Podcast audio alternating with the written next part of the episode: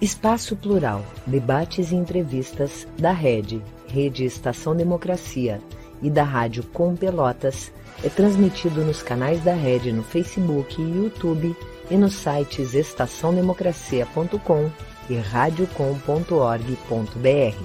Espaço Plural é também exibido pelos seguintes parceiros: Rede Soberania, Jornal Brasil de Fato RS, Jornal Já, Jornal O Coletivo, Rádio Ferrabras FM de Sapiranga, Manaua Rádio Web de Porto Alegre, Terra Livre Rádio Web de Ulha Negra, Vale do Mampituba Rádio Web, Passo de Torres TV, Coletivo Pão com Ovo e pela TV Caxias em sua página no Facebook.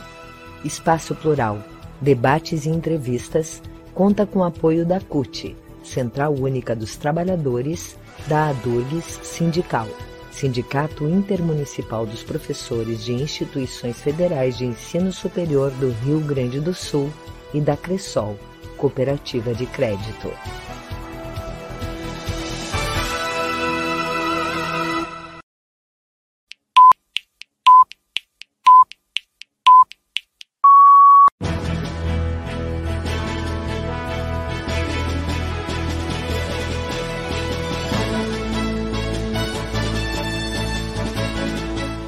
Espaço Plural, debates e entrevistas.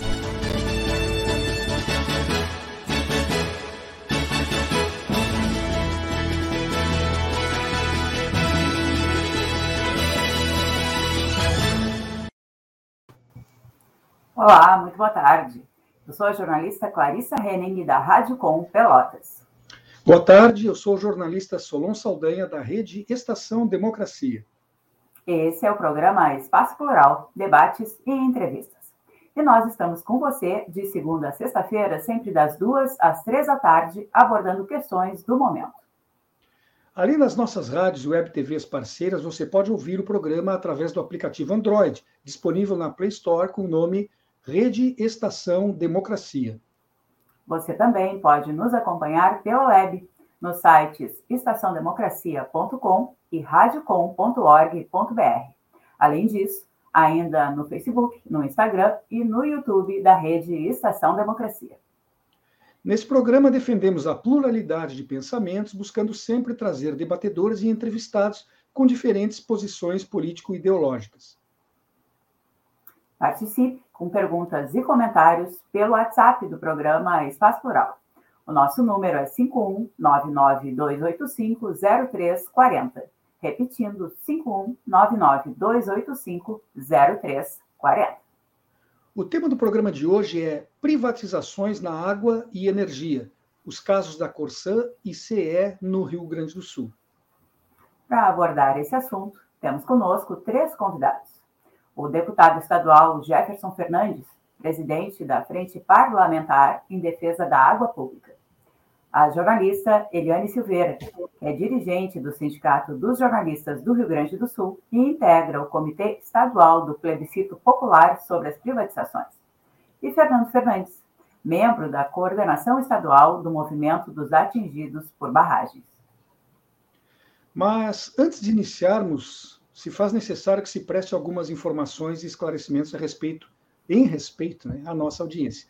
A produção do programa Espaço Plural Debates e Entrevistas encaminhou convites para o líder do governo na Assembleia Legislativa, para todos os deputados governistas e para as assessorias de imprensa do Palácio Piratini e da Corsã, buscando a participação no debate de hoje. Todos eles recusaram e nenhum representante foi indicado. Também é importante salientar que o governo Eduardo Leite, governador Eduardo Leite, durante a campanha eleitoral, havia se comprometido a não privatizar empresas públicas gaúchas, e muito menos o Banrisul.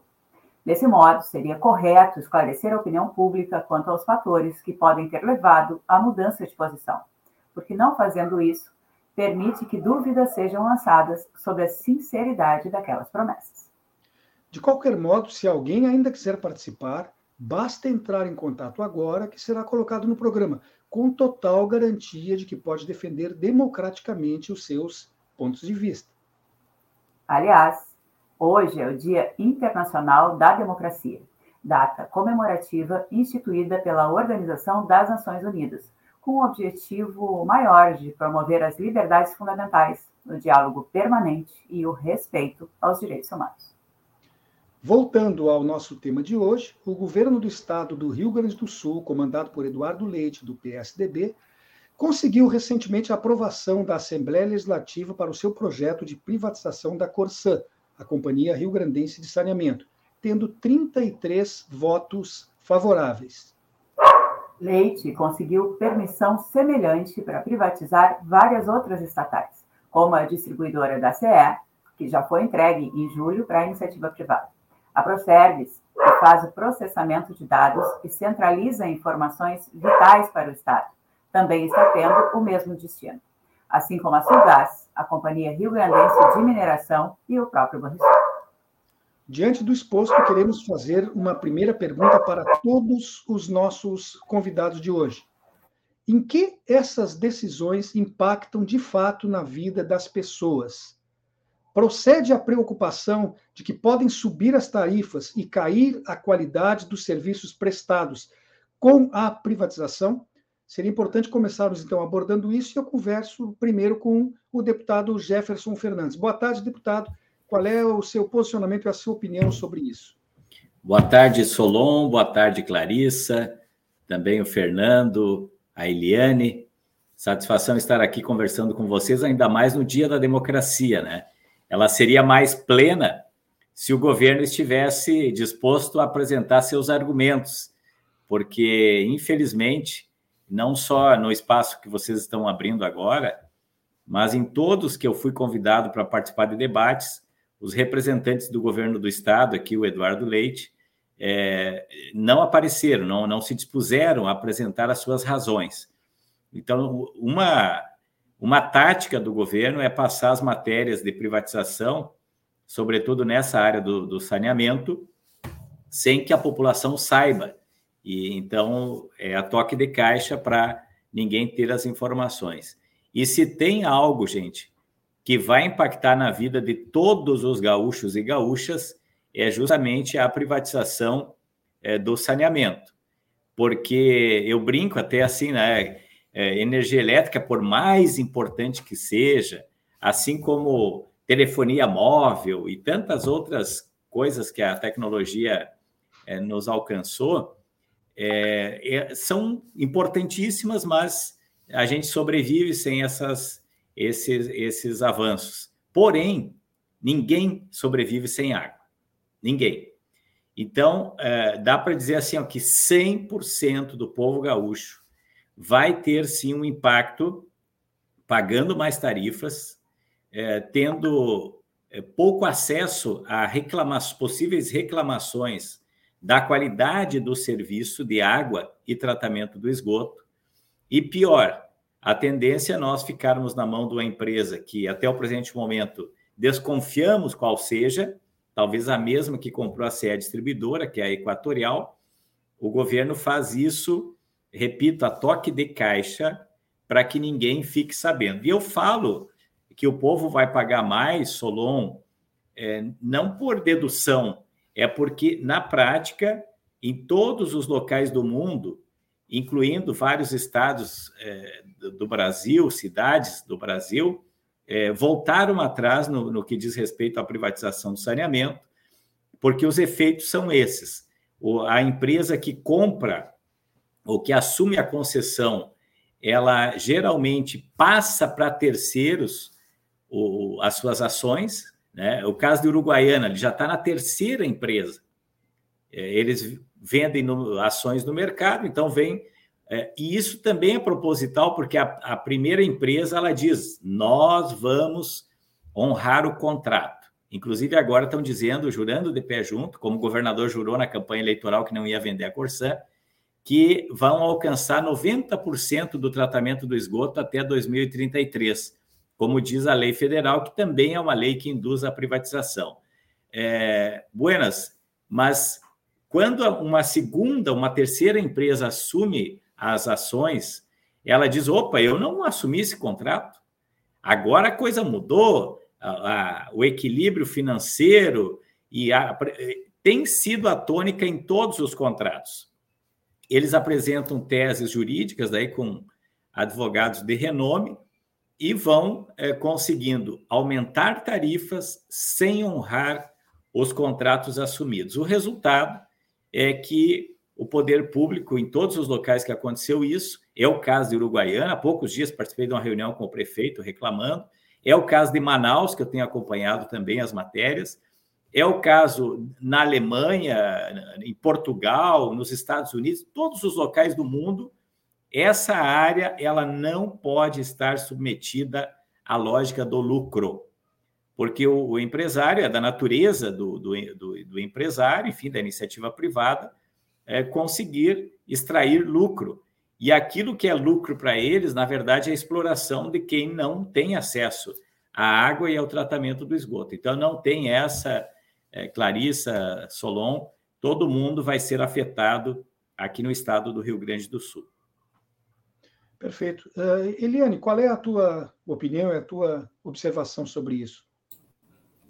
Uh, boa tarde a todos e todas que nos ouvem. Bom dia e boa noite para quem vai nos ouvir fora de horário, em outros horários do seu tempo, né? Muito importante isso. É, a nossa opinião do Comitê do Plebiscito Popular sobre as Privatizações, nós no comitê entendemos que é fundamental realizar com a sociedade esse debate sobre as privatizações, principalmente para desconstruir é, e desmanchar mitos que existem em torno das privatizações. Né? Nesse caso específico da tua questão sobre a água e sobre a energia elétrica, né? Inclusive, hoje, majoritariamente no Brasil, a, a, água garante também a energia elétrica, e o Fernando vai falar sobre isso com certeza, com muito mais propriedade do que eu. É, mas é fundamental uh, trazer uh, que o movimento que é feito no Brasil, ele está na contramão do mundo. Né? Nós tivemos nos últimos dez anos mais de 700 processos de reestatizações no mundo, porque ficou provado que não funciona. E o principal argumento que é utilizado pelas pessoas para privatizar, tem vários, né? Eu tenho aqui um. Eu sempre digo que a gente tem cinco mitos que a gente precisa conversar sobre eles e, e, e desmanchá-los, né? Que é o mito de que o, o, Estado não. O que é público não funciona, e nós precisamos conversar sobre isso, porque não é verdade o mito de que o Estado resolve tudo com a livre concorrência e com a nossa liberdade de escolher o melhor serviço, que também não é verdade, nós podemos falar sobre o mito de que o Brasil é atrasado, que tem funcionário público demais, que também não é verdade, né? Que é mito mesmo. O mito de que o Estado não tem que se meter em certas uh, áreas para poder se dedicar a outras que são as que verdadeiramente o Estado deve cuidar e o mito de que essas empresas estatais não dão lucro. Então, são uh, cinco mitos que nós podemos desmanchá-los rapidamente, assim, em pouco tempo, antes que vocês me façam sinalzinho de cortar a palavra. Uh, mas eu vou abordar aqui um aspecto que eu considero fundamental nesse debate sobre a luz e a água. O Estado foi criado né? Se a gente vai estudar um pouquinho de história, vai estudar um pouquinho de ciências sociais, o Estado foi criado para defender a vida. A principal função do Estado é zelar pela vida de todos e todas. Então, os serviços que são essenciais à vida, eles são obrigação do Estado.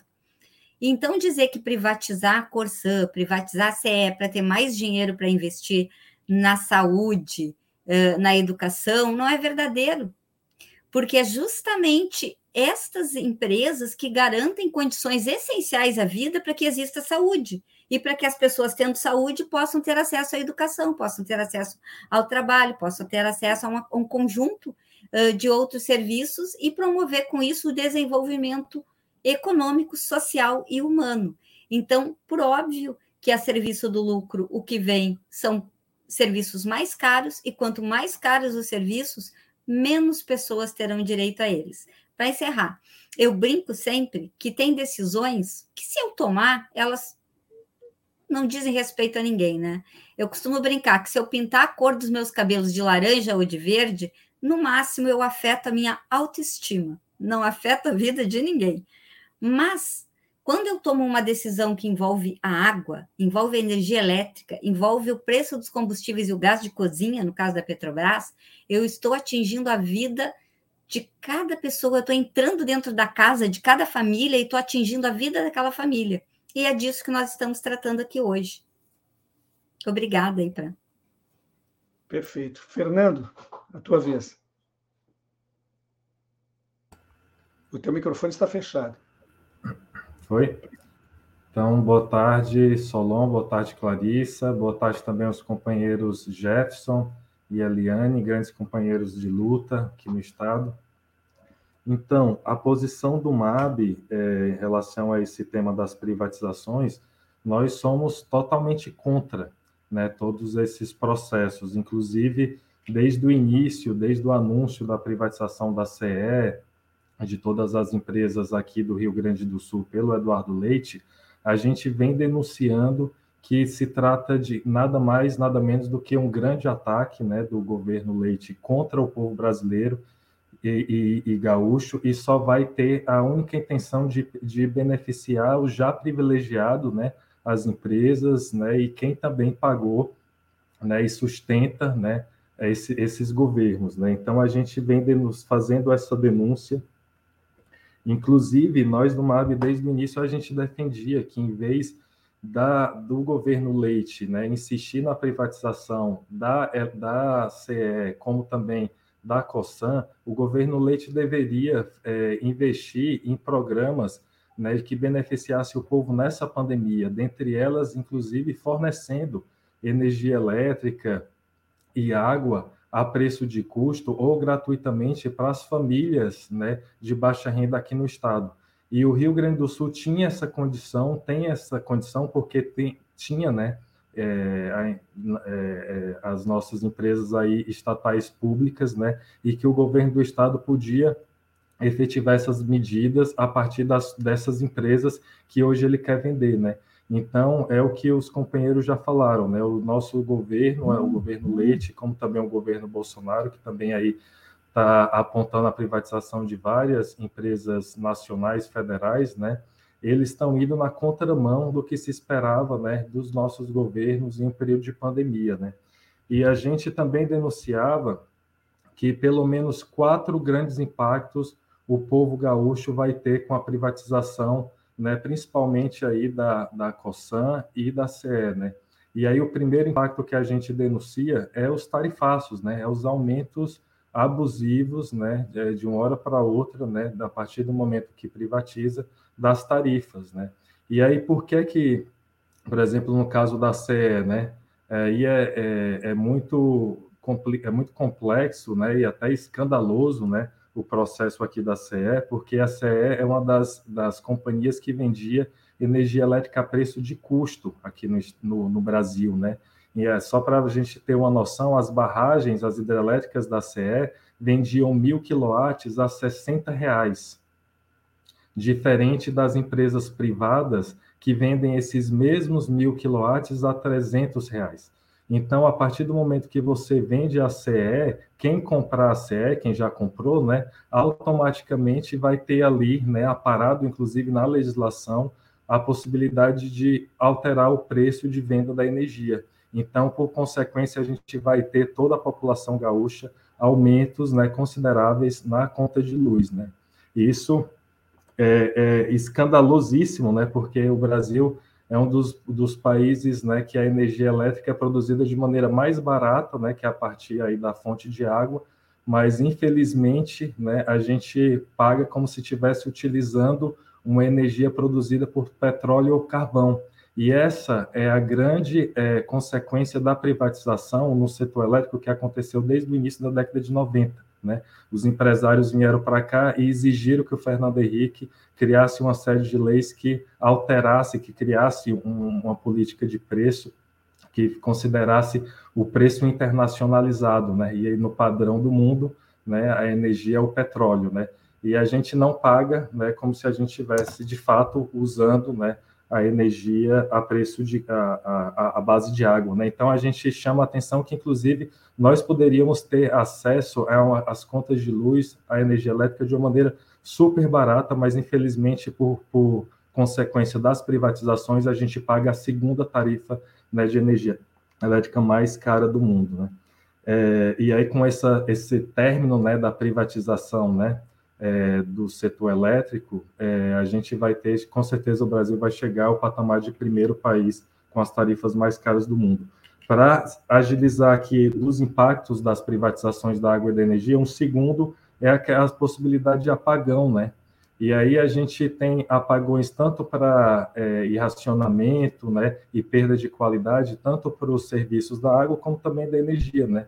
E aí não dá para a gente falar aqui da, da, privatização no Estado, né, é, da água e da energia, sem falar também do que aconteceu em outros locais aí no Brasil, em especial no Amapá, né?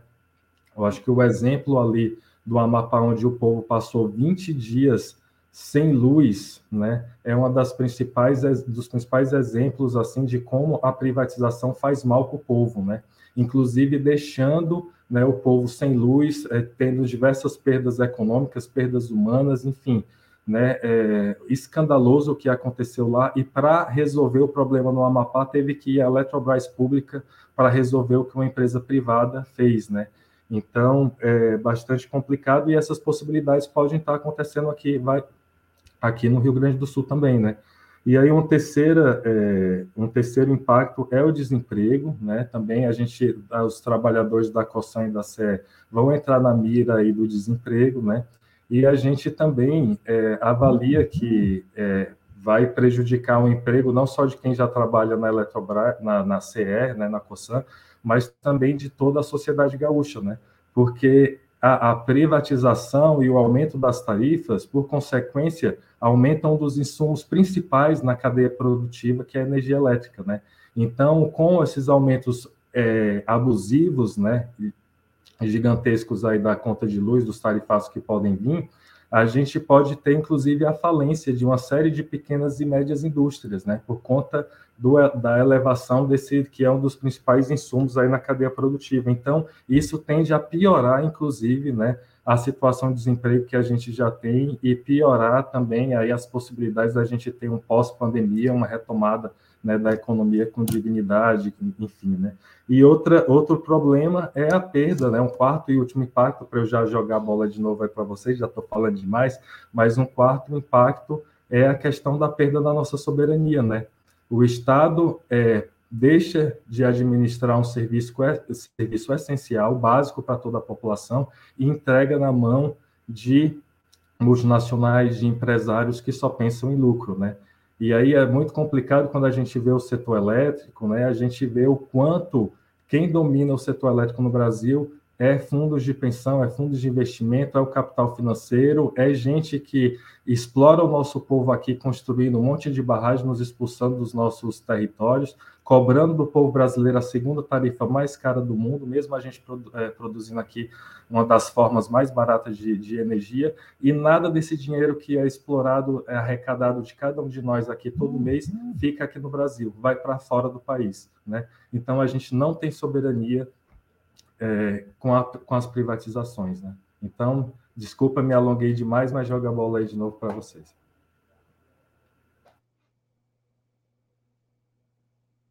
É, o teu, o teu fone, o teu microfone, Clarissa.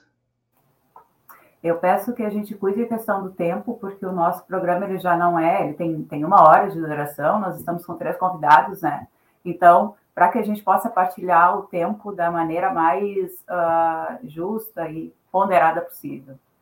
É, então, geralmente a maior parte das dívidas que essas empresas que estão sendo privatizadas acumularam ao longo do tempo são com o próprio Estado, pelo não recolhimento do IC, ICMS, por exemplo. Né? O Estado deve para si mesmo e usa isso como argumento para vender empresas mas sempre surgem interessados em adquirir esse problema, o problema entre aspas, né? Se é tão difícil gerir todas elas, como é que sempre aparecem interessados na compra? O Banrisul, por exemplo, tem fechado os últimos balanços sucessivamente com lucro. É, a gente uh, pede uma avaliação, então, sobre essa questão. Vamos começar gerando o, a ordem dos entrevistados, né? Vamos começar agora com a Eliane, por favor. Então, vocês já viram alguém querer comprar um negócio falido, quebrado? Quem de nós aqui compraria um, um comércio, qualquer outro negócio que soubesse que está falido, quebrado, que o ponto não é bom? Então, usando uma linguagem né, comparativa bem acessível, podemos dizer que nós estamos falando de serviços que tem uma carteira de clientes cativa, garantida, que vai sempre usar esse serviço. E estamos falando de serviços que estão em pontos muito privilegiados, né, em todo o estado. Por quê? Porque eles são serviços que as pessoas precisam deles. Então, por óbvio que tem muita gente interessada em comprar. O governador já recebeu lá o Santander, lá a direção internacional do Santander, para tratar da compra do Banrisul. Né? Então, as pessoas têm essa, esse interesse em comprar esse serviço. E acho que essa é uma questão que o Fernando destacou, que é muito importante aqui para dialogar né, com, com as nossas falas aqui, que é a questão de que cada serviço que é privatizado, que é vendido no nosso país, vocês podem pegar todos os outros exemplos, nenhum deles foi vendido de uma empresa pública para uma empresa nacional privada.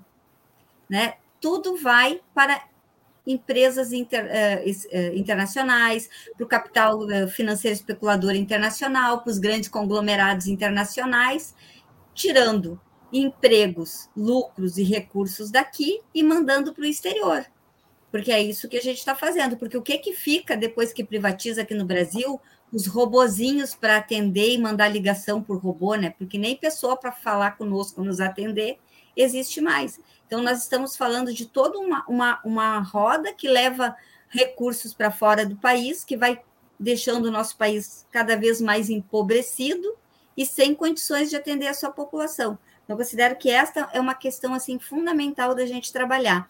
Quanto a estas dívidas que tu mencionas, bom, é, a pessoa quer vender, então ela mesma começa. Uh, tem a, a ex-deputada Miriam Marrone, ela fazia uma, um, um, discurso com o deputado Jefferson deve lembrar que ela disse assim: Eu nunca vi alguém que quer vender o seu cavalo falar mal do seu cavalo, dizer que o seu cavalo é manco, que ele não corre bem. Nunca vi isso. E aqui no estado tem essa prática. Então, primeiro eu começo a desidratar, primeiro eu começo a sucatear para poder vender, porque na verdade eles precisam criar uma falsa condição de que não funciona para justificar vender o que não tem justificativa vender.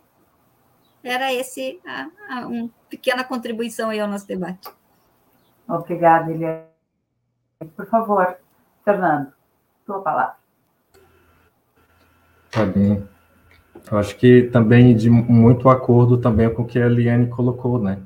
Eu acho que quando os governos, né, Leite, né, Bolsonaro, privatizam, falam em privatização, eles só estão mostrando para quem, para quem eles estão a serviço, né? porque não se privatiza o que não dá lucro, né? Se privatiza, eles querem privatizar os principais setores, os serviços essenciais do povo, né? Que tem uma, uma, né, uma necessidade muito forte na sociedade e que com essa, a partir dessa necessidade, né? Eles podem inclusive colocar o preço que quiser, podem manipular, enfim, né? Então eles mostram para que veio, né? Mostram para que para que estão aí, né? para servir a esses grupos né, econômicos, é, privilegiar os já privilegiados, né, e para que eles continuem mantendo aí sua taxa de lucro, seus privilégios, enquanto o nosso povo passa né, por situações aí problemáticas, né? E aí é muito, é muito complicado que a gente, mesmo tendo ainda a CE, tendo a, a COSAN pública, a gente tem locais aqui no Rio Grande do Sul que ainda faltam, tem problema de acesso à água, né? A gente vai ali, por exemplo, em algumas cidades, nos interiores da cidade de porte médio, às vezes falta água, né? Até o exemplo aqui de, de, de Porto Alegre, Viamão, ali na divisa, tem famílias que passavam agora no início da pandemia em torno de uma semana sem água, né?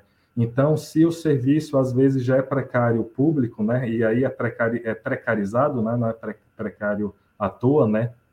imagine privatizado, né? Que eles não vão ter interesse de levar esses serviços, né, para onde não se dá lucro, como pequenas cidades, como periferias, né? E cada vez mais o povo vai ficando exclu excluído e só quem vai se beneficiando dessas dessas iniciativas aí dos governos é quem já é rico, né? Pra, infelizmente. E é isso que a gente está aqui para discutir, para contrapor, né, e apresentar e construir um projeto diferente do que esses estão colocando aí.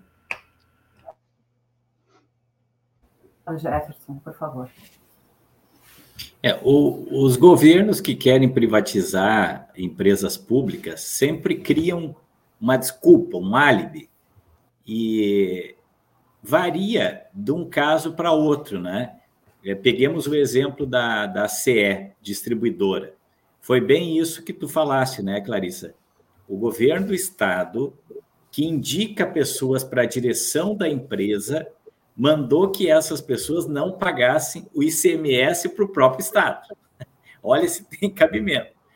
Gerou uma dívida monumental de quase 7 bi, tá? 7 bi. Aí o que começou a ser dito pela imprensa? Não tem viabilidade, essa empresa tem que fechar, meu Deus do céu.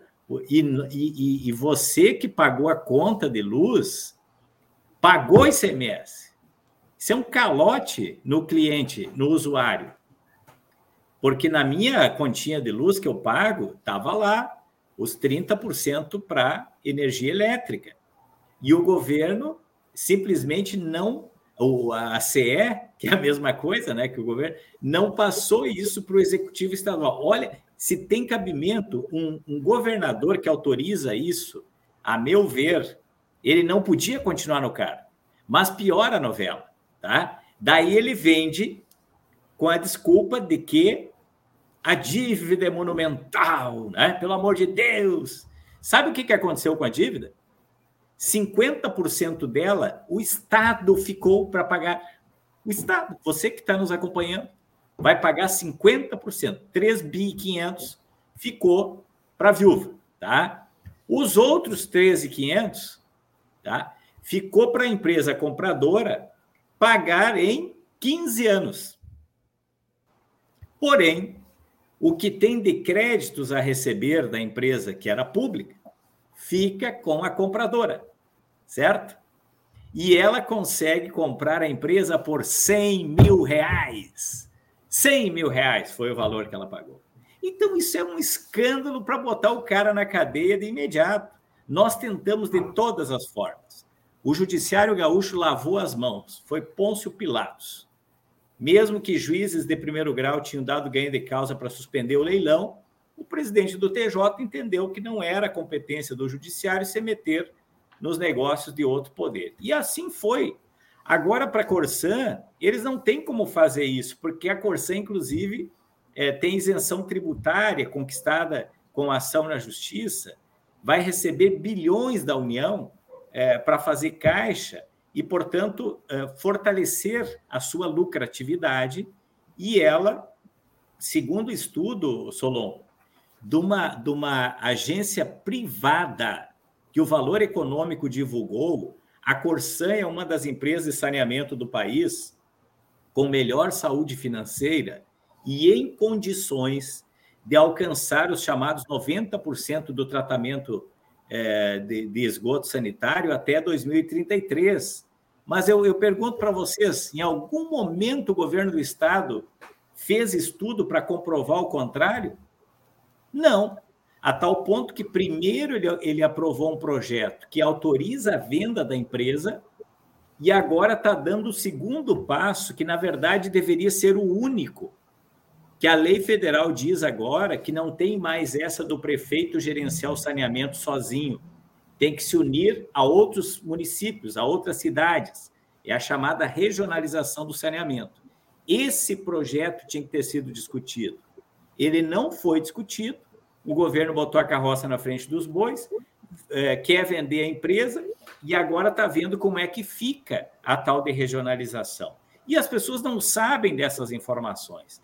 Essa é a minha indignação, porque os deputados não sabem. Os deputados estavam para votar esse tema agora ontem. O governo tirou a urgência, é, porque teve pressão dos prefeitos, os prefeitos começaram a se apavorar, inclusive vários pareceres jurídicos dizendo Tchê, vai estourar no teu colo esse negócio aí. Faltou água para o povo, o governador vai estar tá lá, voando as tranças em outros locais. O, o presidente da Corsan veio de São Paulo, é um, é um assessor de banqueiro que vai voltar para o mercado.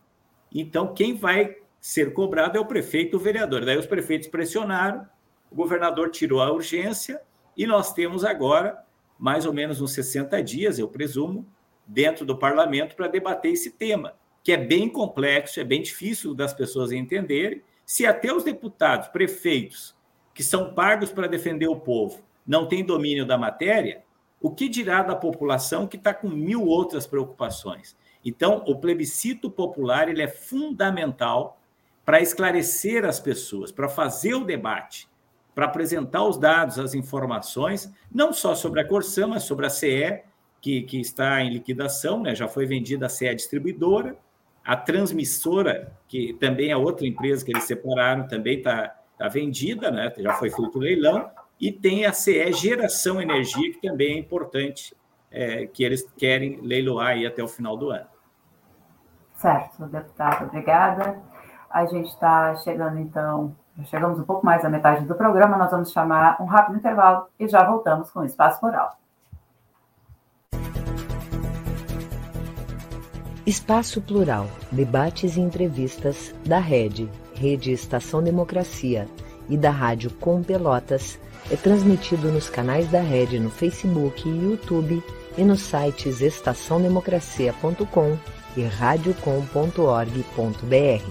Espaço Plural é também exibido pelos seguintes parceiros: Rede Soberania, Jornal Brasil de Fato RS, Jornal Já, Jornal O Coletivo, Rádio Ferrabras FM de Sapiranga, Manaua Rádio Web de Porto Alegre, Terra Livre Rádio Web de Ulha Negra, Vale do Mampituba Rádio Web, Passo de Torres TV, Coletivo Pão com Ovo e pela TV Caxias em sua página no Facebook.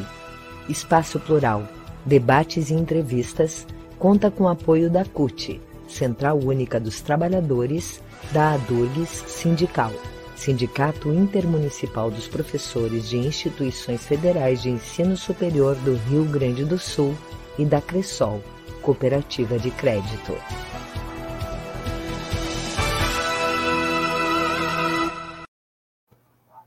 Voltamos então com o programa Espaço Plural, debates e entrevistas. Ele é realiza realizado pela Rede Estação Democracia, pela Rádio Com Pelotas, com rádios e web TVs parceiros. Participe com perguntas e comentários pelo WhatsApp do programa Debate Plural. Nosso número é 5199285 0340. Repetindo, 5199285 0340. E no programa de hoje, estamos conversando com o deputado estadual Jefferson Fernandes, presidente da Frente Parlamentar em Defesa da Água Pública. A jornalista Eliane Silveira, que é dirigente do Sindicato dos Jornalistas do Rio Grande do Sul, e integra a Comissão Estadual do Plebiscito Popular sobre as Privatizações. E Fernando Fernandes, membro da Coordenação Estadual do Movimento dos Atingidos por Barragens. Fugindo um pouco da questão da CE e da Corsan, até porque estão todas no mesmo pacote, eu queria que vocês também abordassem alguma coisa a respeito do, de situações semelhantes que estão sendo com menos alarde, né? Mas postas com a venda da Sulgás, da Companhia Rio Grandense de Mineração, do próprio Banrisul, que já se tocou aqui rapidamente, da Procerax, que afinal de contas é a empresa que centraliza todas as informações vitais para o Estado e que também estão tendo o mesmo destino, que se depender do governo serão todas entregues à iniciativa privada. Vamos então uh, falar sobre isso. Vamos conversar uh, primeiro perguntando para a nossa convidada, né? O que você acredita que possa ser uh, feito, como é que a gente encara essa situação, uh, Eliana, desta pulverização das vendas, né? porque não é uma ou duas, são mais de 20 empresas públicas que poderão ser vendidas. É, Solon, Clarissa, muito bom aqui retomarmos aqui mais essa, uh, esse tema aqui no debate, né? E diria, Solon, que o grande desafio nosso, e por isso estamos realizando no Rio Grande do Sul, organizando um plebiscito popular, onde a, toda a população será convidada a votar do dia 16 ao dia 23 de outubro, uma votação que será realizada de forma híbrida por uma plataforma digital decidirrs.com.br, que as pessoas poderão votar do seu computador, do seu celular, mas que também terá o, o voto em urna física para aquelas regiões onde a internet é privatizada e não funciona. Né? Então, é, nós achamos que esse é o principal caminho para resistir, porque esse movimento Bolsonaro e Leite do vamos vender tudo é, é, um movimento de pessoas que não têm compromisso com a vida da população gaúcha e com a população brasileira compromisso deles é com negócios, negócios futuros, né? Nós já tivemos governador que vendeu patrimônio público e depois foi trabalhar na iniciativa privada, foi virar consultor na iniciativa privada, né? Então, nós sabemos que tem interesses que não são os interesses da população. Então, eu acho que o plebiscito é fundamental para fazermos esse diálogo com a população, para colocarmos o que, que, está em jogo com cada uma dessas privatizações. Porque imagina, nós estamos falando do, eu chamo de alinhamento das maldades no caso de Porto Alegre. Né? Você alinha a maldade, começa com o Bolsonaro, passa pelo Leite, chega no Sebastião Melo. Porque o Sebastião Melo também quer encaminhar a privatização da Proserg, da Procempa, do Dyer e da Carris. A Carris, que já foi o melhor transporte público do Brasil, agora está na mira das privatizações. O governo Bolsonaro quer privatizar a Petrobras, Telebrás, quer privatizar o Transurb. Imagina o que afeta a vida de toda a população da, da região metropolitana, que hoje depende ali do Transurb para fazer os seus deslocamentos para o trabalho. Então, a, a própria questão do sistema financeiro bancário, né? O, todo o sistema financeiro que hoje garante o crédito para a população, o crédito para os setores econômicos uh, nacionais, para a agricultura familiar, Banco do Brasil, Caixa Econômica Federal, uh, Banrisul, todo esse sistema está na mira das privatizações. Né? Então, é para não sobrar nada tem um, uma música dos engenheiros da Havaí, né, que fala que eu não quero deixar para o meu filho a pampa pobre que vem do meu pai. E o que esses governos querem fazer aqui no Rio Grande do Sul é nos levarmos novamente para um futuro de pampa pobre, de desertificação de economia, de direitos, de acesso aos bens universais que garantem a nossa vida. Então, nesse sentido, é muito importante uma pincelada sobre o tema Procergs, que eu considero fundamental. As pessoas consideram assim, ah, é um serviço de dados. Isso não precisa ser o Estado, pode ser uma empresa privada. Realmente, vocês correriam o risco de todos os seus dados pessoais, que hoje são administrados pelo Estado, que é quem faz carteira de identidade, carteira de motorista, né, quem emite uma série de documentos nossos, quem tem o endereço de todas as crianças que estudam na rede pública, o endereço de todos os policiais do Rio Grande do Sul, entregariam tudo isso na mão de uma multinacional para usar, sabe-se lá para que interesse? Esses dados todos têm que parar em qualquer mão e, e sem qualquer controle? O endereço das nossas crianças? O endereço de quem cuida de toda a nossa segurança pública? O acesso a toda a marcação de consulta, todo o sistema de marcação de consulta, de exames médicos, que a gente não sabe quem vai mexer nele, se a ordem for o lucro, e com empresas privadas que mudam de funcionário e de empregado todo dia, ou vai virar tudo também robô que vai administrar? Então, são questões muito importantes que nós queremos discutir com o plebiscito popular. Perfeito. Antes de passar para o próximo convidado, lembrando que o governador citado sem dizer seu nome, pela Eliane, não apenas saiu do Palácio Piratini para trabalhar na iniciativa privada, ele saiu para trabalhar como funcionário de uma das empresas para as quais ele havia vendido patrimônio público. Isso não gerou, que se saiba, nenhuma consequência. Fernando Fernandes, por favor, pode prosseguir o que estava dizendo a Eliane e dar também o teu parecer? Sim, é, nós do MAB, a gente é totalmente contra todas as propostas de privatização do governo Leite, do governo Bolsonaro. E em todos os estados onde o MAB está presente, a gente faz uma discussão dos impactos que essas medidas é, promovem na vida do povo e quem se beneficia por elas, né? E aqui no Rio Grande do Sul é importante a gente denunciar, né, quem é que é que está comprando a CE, quem é que está de olho aí na Cosan, quem quer comprar né, as outras, o Banrisul, né? A gente tem que denunciar para o povo quem são esses, né? Que são esses que vão se beneficiar com a, a piora das condições de vida do nosso povo aqui no estado. E privatização é tão é tanta maldade, tantos exemplos de maldade que ocorre a partir das privatizações que eu queria citar só dois aqui que são bem emblemáticos. O que é que a gente, você falou aí, a CRM também está na mira da privatização. A gente já viu na história do Brasil o que é que significa com companhias privadas de mineração.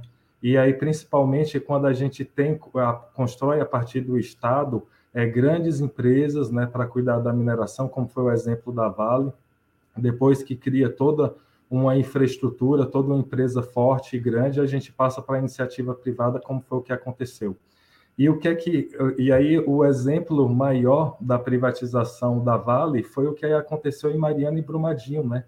Essas são as principais, é, são é, só para a gente ter noção da, da maldade que é as privatizações, né? A Vale, a partir do momento que tem é, posse, né, de acionistas, né, majoritariamente, né, acionistas privados, né, e todos de fora, a gente é, passa a ter menos investimento na manutenção das suas barragens, porque quando era pública, a Vale nunca teve problema com nenhuma das suas barragens. Depois que ficou privada, a gente já teve dois grandes crimes ali em Minas Gerais. E outra maldade da privatização é a conta de luz que cada um de nós pagamos nas nossas casas todos os meses.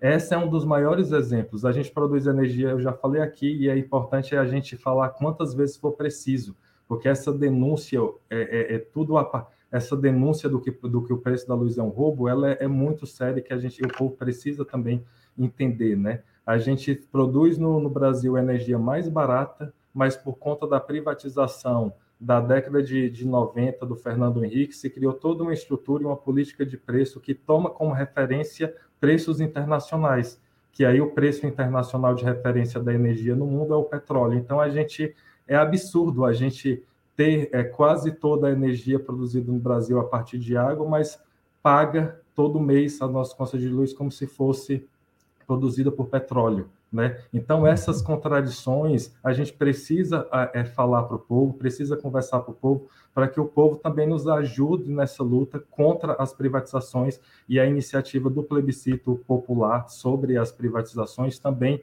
é uma ferramenta importante que vai nos dar essa possibilidade da gente discutir com o povo os impactos né, que vai vir aí na conta de luz, possibilidade de apagão, desemprego, é, piora das condições aí da economia, né? Então, precisamos dialogar com o povo e essa é a nossa tarefa, né, que estamos aqui também dos que estão nos assistindo. Perfeito. Deputado, por gentileza. Primeiro fazer uma brincadeira aqui, Solon. Não pense que o Fernando é meu filho, tá? Porque eu, eu, como eu tenho muitos filhos, eu sempre tenho que estar justificando isso, tá? Quando fala que ele é Fernandes, aí pode gerar confusão. Mas é uma, uma pessoa uma muito querida que eu, que eu admiro. É, sobre a Sulgás, que foi perguntada aqui, a CRM, eu acho que sobre a Procergs já foi bem explicado. É, nós temos, imagina, a única companhia de gás aqui do estado do Rio Grande do Sul que inclusive ultrapassa fronteiras, eh, trabalhando com estados e países vizinhos. É uma empresa com um avanço tecnológico fantástico, super enxuta, é, está num setor que é vital para a geração de energia e o governo aprovou a sua venda. Então, esse papo, os mitos que a Eliane levantou ali, eles dizem que é, é vender empresa deficitária. Mentira! Mentira, ninguém compra algo quebrado. Ah, o, o, empreendedor, ele só vai comprar o que dá lucro. Então, eles tentam, é, faz de tudo para que a empresa é, aparente inviabilidade, criam, inclusive, um desgaste perante a população. Eu acabei de receber um WhatsApp aqui de uma prof lá da, da cidade de Santiago, a é, Giannini Bolzan e ela está me dizendo que uh, deu pane na escola. Caiu todo o sistema que, é, que nunca tinha caído, que é capitaneado pela Procergs. Vocês acham que isso é por acaso? Então, eh, medidas como essas são adotadas para criar uma indisposição com os usuários, e aí as pessoas começam a ah, tem que privatizar mesmo.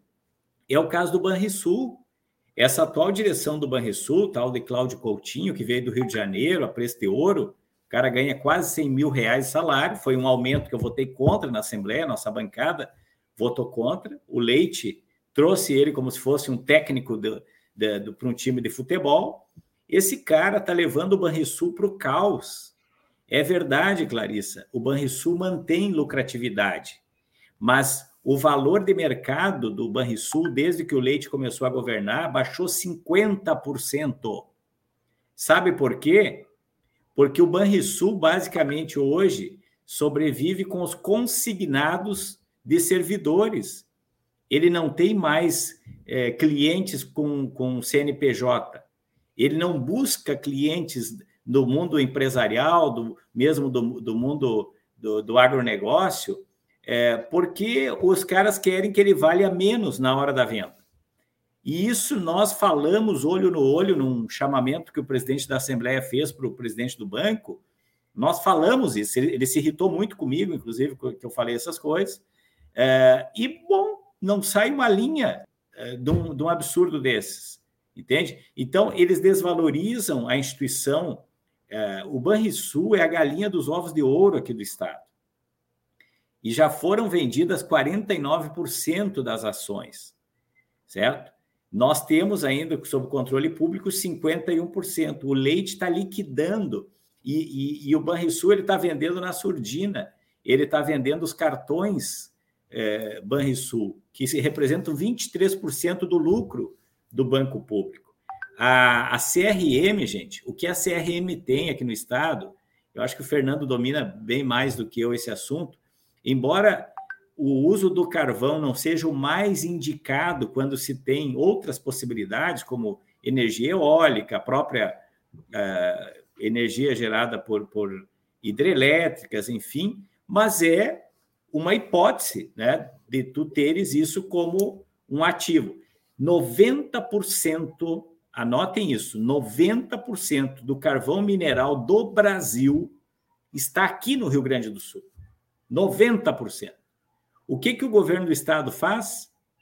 Liquida a CRM, faz com que ela não funcione. Eu fui visitar a, o, o, parque de máquinas da CRM, gente, se fosse sério esse país, aquilo lá era motivo de CPI, de impeachment, os, a frota de caminhões que são do estado toda parada, os funcionários que são uh, entraram por concurso sem ter o que fazer, em contrapartida, as terceirizadas indo e voltando com seus caminhões, fazendo o trabalho pela empresa pública. Tudo isso para sucatear a CRM. E quem está comprando a CRM é um perigo, gente. São os comunistas, são os chineses que estão vindo para cá. Tá? Então, os mesmos que dizem que, pelo amor de Deus, que não vem o comunismo, China não. Pois os chineses estão comprando o setor do carvão, é, são donos da RGE, agora é, estão entrando para comprar a transmissão, a, a, a CE Transmissão, e bobeia, daqui a pouco eles compram também a nossa água.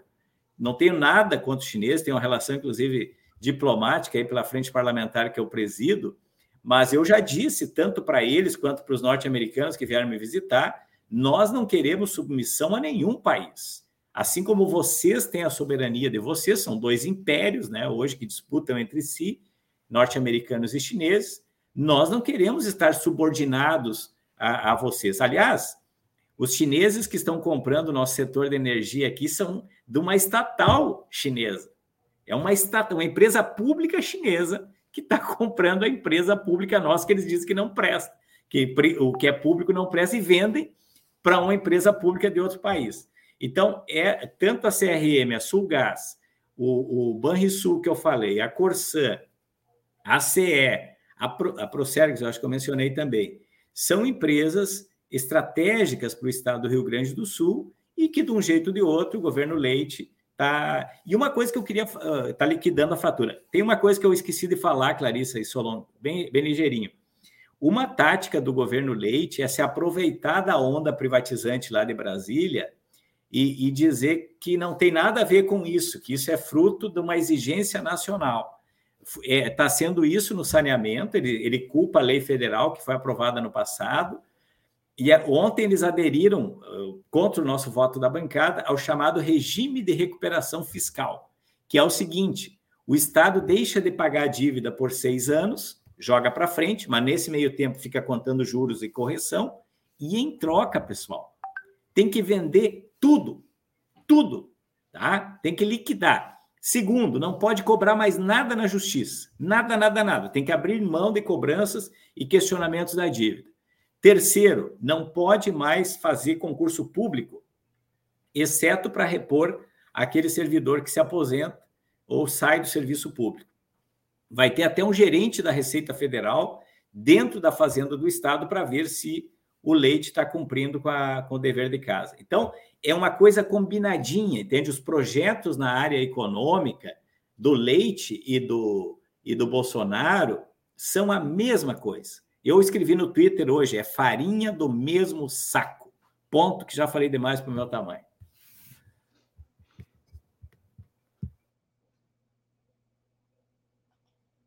É, microfone, Clarice. Temos um tempo, então, bem curto, só para fazer uma perguntinha para concluir, né? Uh, vamos lá pedindo, por favor, que uh, cada um fale em um minuto. É, eu vou recuperar aquela fala que o senhor fez, deputado, é, sobre o quanto é importante que as pessoas se informem do que está acontecendo, de como né, isso está acontecendo. Então, a gente fica pensando, nesse mundo moderno, a gente pode continuar acreditando que a voz do povo seja a voz de Deus, ou seja, nós temos como informar e mobilizar essas pessoas para que influenciem mais diretamente nos seus próprios destinos? Um minuto, então, para cada um, começando com o Fernando, por favor.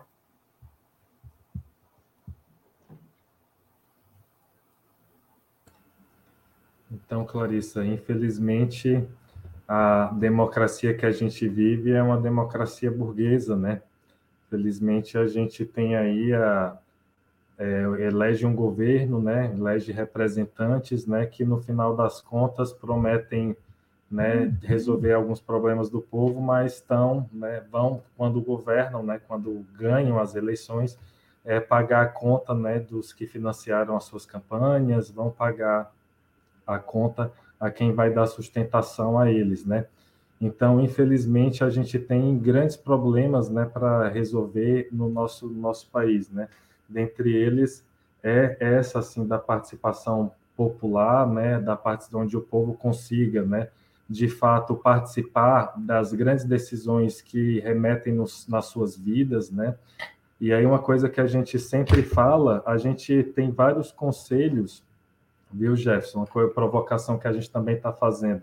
A gente no Brasil todo, a gente tem vários conselhos para tudo, mas a gente não tem no Brasil nenhum estado é, um conselho para água e para energia, para o povo discutir e entender qual é, é, por que, que a gente paga desse jeito tão caro, por que, que a gente, quais são as medidas que a gente pode resolver para que é, sirva o povo e não sirva apenas os, os empresários. Então a gente precisa ter espaços de mais, mais debate, espaço de participação popular infelizmente vem nos negando isso. Né? Inclusive, o, o, Eduardo Leite fez toda uma movimentação e conseguiu retirar na Assembleia Legislativa a, a possibilidade de ter um plebiscito oficial para perguntar sobre as privatizações. Né?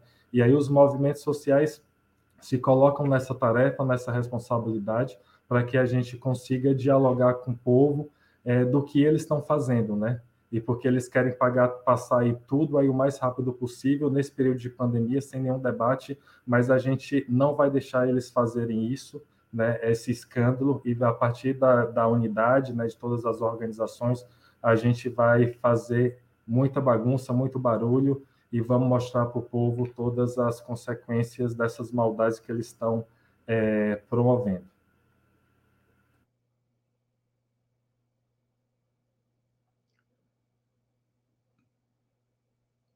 Ai, Jesus. Eliane, por favor, desculpa. Bom, então, rapidamente, como contribuir para que a população se informe? Uma é investindo cada vez mais nos veículos de comunicação comunitária, nos veículos e espaços e redes sociais e páginas, portais democráticos que dão espaço para todo mundo, porque isso chega mais perto da vida das pessoas, né? e investindo menos na mídia tradicional burguesa, que não abre espaço para essas pautas que são tão importantes para a população, não dão espaço para o devido contraponto e não apresentam a realidade de sofrimento. Um parênteses: ontem votamos o tema do IGP na Assembleia Legislativa e falávamos sobre a questão do que, que significa sucatear o serviço de perícias. Hoje, uma amiga me liga de Santa Maria que um velório teve que ser adiado porque não tinha o serviço de perícia na cidade não estava funcionando, a pessoa morreu eletrocutada, teve que ir para uma outra cidade para fazer a perícia, para fazer o laudo, para depois poder autorizar o velório e a família lá sofrendo. Fechei, né? Fechei o parênteses, mas só para dizer que é possível. Então, investindo em quem realmente abre espaço e está mais perto da comunidade, investindo menos em quem não abre espaço e está a serviço do mercado e do lucro e, por fim, nós, todos e todas, que nos dispomos a fazer essa, essa informação circular, termos uma postura de uma linguagem mais acessível à população, né? Compreendermos que precisamos aprender com a população para nos comunicar melhor com ela. Muito obrigada, Eliane. Uh, deputado Jefferson, por favor, por favor, um minuto. Clarissa Solon, eu penso que espaços como esse que vocês estão nos oportunizando é, são exemplos de como nós devemos agir.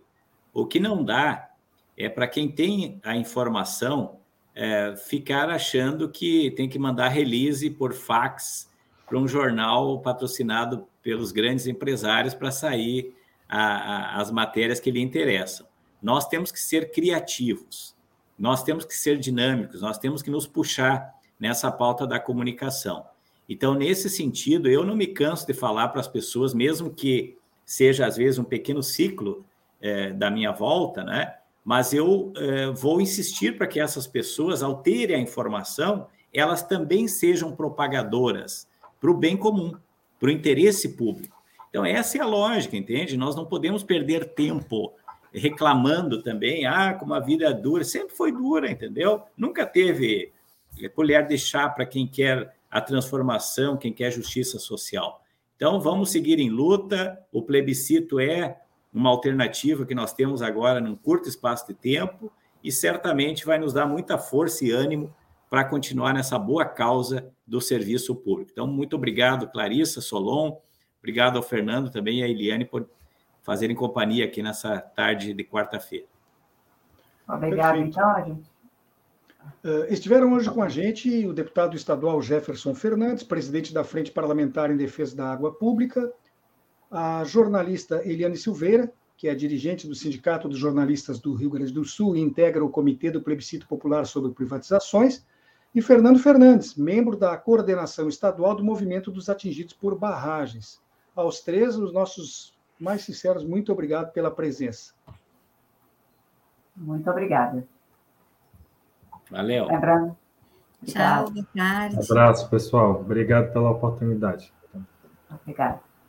Lembrando, então, que o Espaço Plural, debates e entrevistas seguirá em todas as tardes, de segunda a sexta-feira, sempre das duas às três horas da tarde. O programa é uma realização do Comitê em Defesa da Democracia e do Estado Democrático de Direito.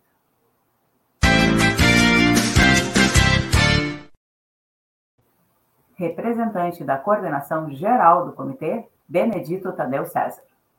Coordenadora geral do Espaço Plural, Núbia Silveira. Apresentação, Solon Saldanha. E Clarissa Henning.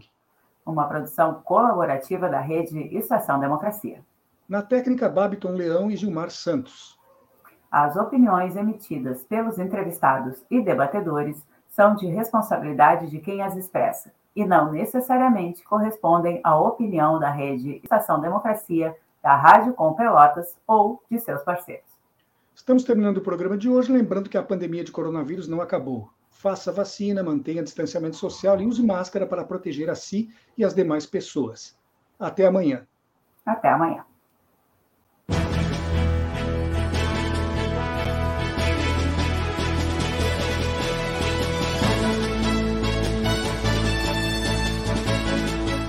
Espaço Plural, debates e entrevistas.